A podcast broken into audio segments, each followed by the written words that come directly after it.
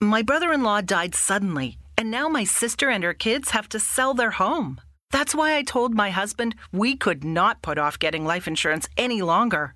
An agent offered us a 10 year, $500,000 policy for nearly $50 a month. Then we called SelectQuote.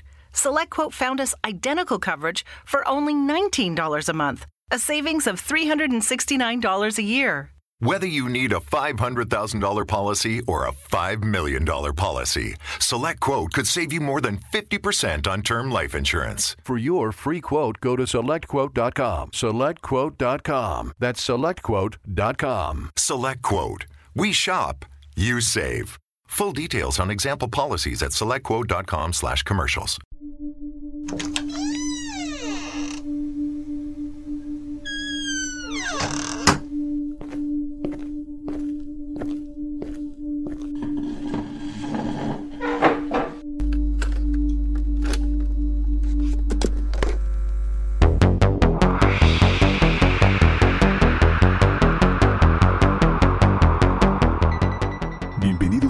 Relatos para no dormir, las historias más oscuras toman vida. Comenzamos.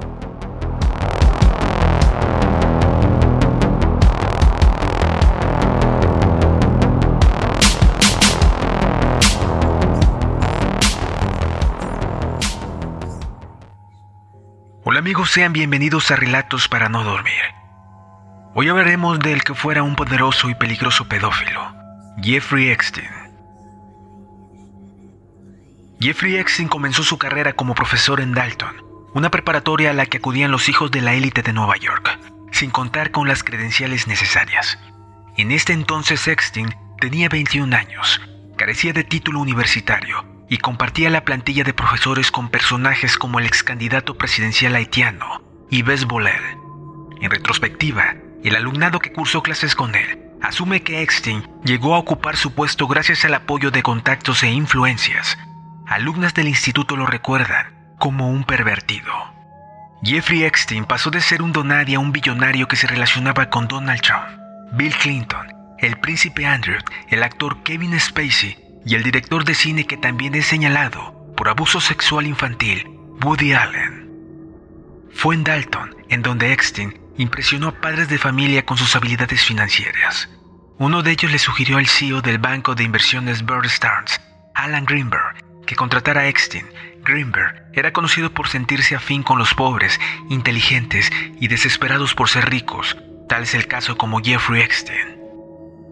Durante la década de los 80, cuando ya formaba parte de Bear Stearns, Epstein se convirtió en socio limitado. En 1981, abandonó el banco argumentando que buscaría negocios personales. Sin embargo, la revista Vanity Fair más tarde daría a conocer que la salida de Epstein se debió a una solicitud de renuncia por parte de Bernstein debido a operaciones ilegales, aunque las razones específicas nunca se dieron a conocer. Jeffrey fundó Lexington Company y luego The Finance Trucks Company, una compañía limitada a hacer negocios con personas cuyas inversiones superaran los mil millones de dólares. Sin embargo, al hacer un análisis más minucioso de sus negocios, a partir de 1987, solo pudo llevar las finanzas de Leslie Wexner, el magnate de ropa que maneja marcas como Victoria's Secret y The Limited. Esta relación fue crucial para que Epstein pudiera hacer nuevas conexiones con personas de la élite. Nombrado en esos años como miembro de varias comisiones y consejos importantes de Nueva York. La mansión en la que Epstein vivió a partir de la década de los 90 en Nueva York perteneció a Wexner y hasta 2011 se registró una transacción entre ambos por 0 dólares. Aunque Wexner recientemente alegó no tener relaciones con Epstein desde el inicio de los 2000, el financiero habitó la propiedad de la zona residencial en el Upper East Side hasta el momento de su detención. Fue en esa mansión en la que el FBI encontró un gran archivo de fotografías de mujeres desnudas o semidesnudas, algunas menores de edad. Rodeada de opulencia, la mansión Epstein estaba repleta de fotografías con Bill Clinton, Woody Allen y el príncipe de Arabia Saudita, Mohammed bin Salman. El Tribunal de Distrito Sur de Nueva York dijo que Epstein usó presuntamente esta y otras propiedades para llevar a las menores de edad y perpetrar los abusos sexuales. Entre las pertenencias de Epstein que se encuentran bajo investigación, hay un jet que llevaba el nombre de Lolita Express. La demanda más relevante hasta el momento la hizo Virginia Giffre, una mujer que lo acusaba de haberla utilizada como esclava sexual desde mediados de los 90 hasta 2002. De acuerdo con su testimonio, en ese periodo, él la obligaba a tener relaciones sexuales con él y con otras personas, incluyendo el príncipe Andrew en Londres. En ese entonces, ella tenía tan solo 17 años de edad.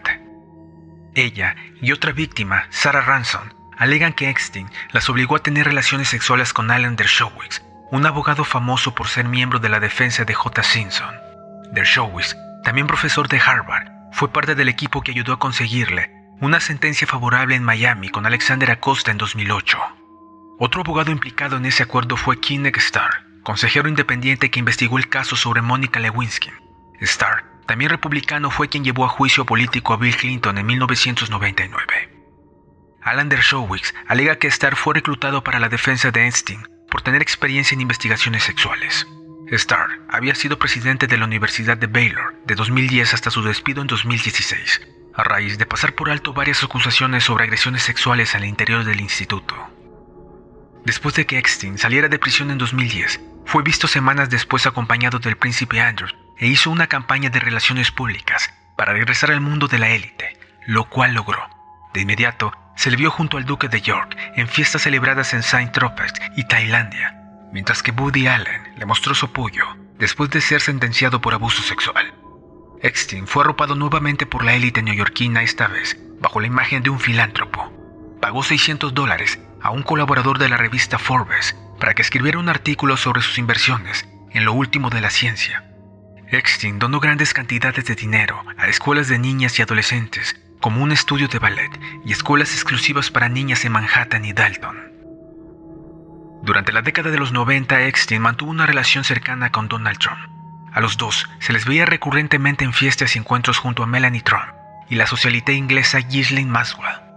Trump dijo en entrevista para New York Magazine en 2002 que conocía a Eckstein desde hace 15 años y lo etiquetó como un tipo increíble, que le gustaban las mujeres como él, entre ellas algunas jóvenes.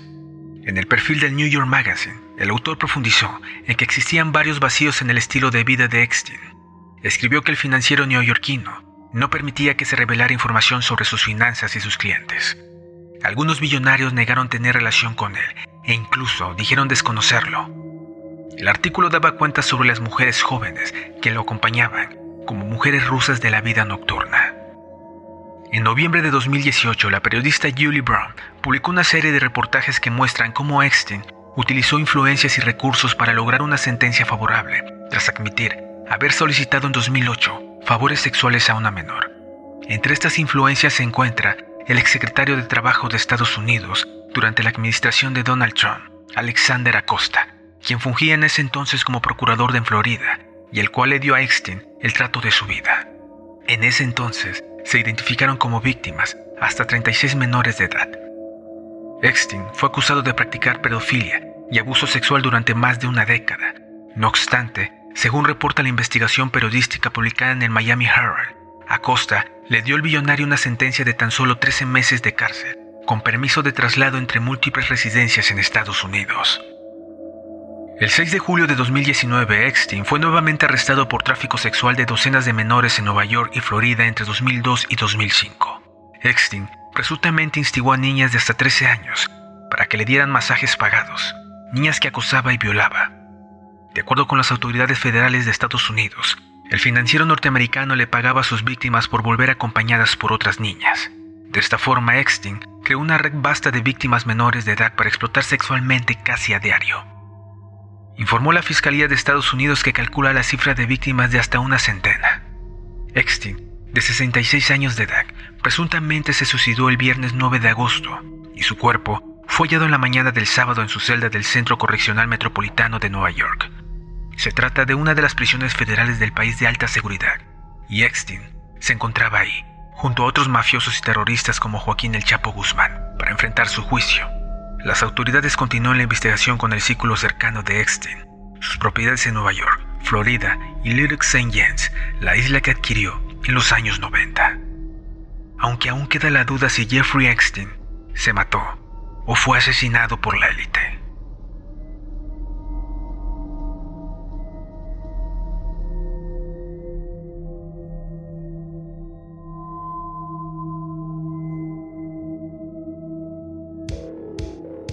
Espero hayan disfrutado el capítulo y muchas gracias por escucharnos. Nos vemos en un próximo programa.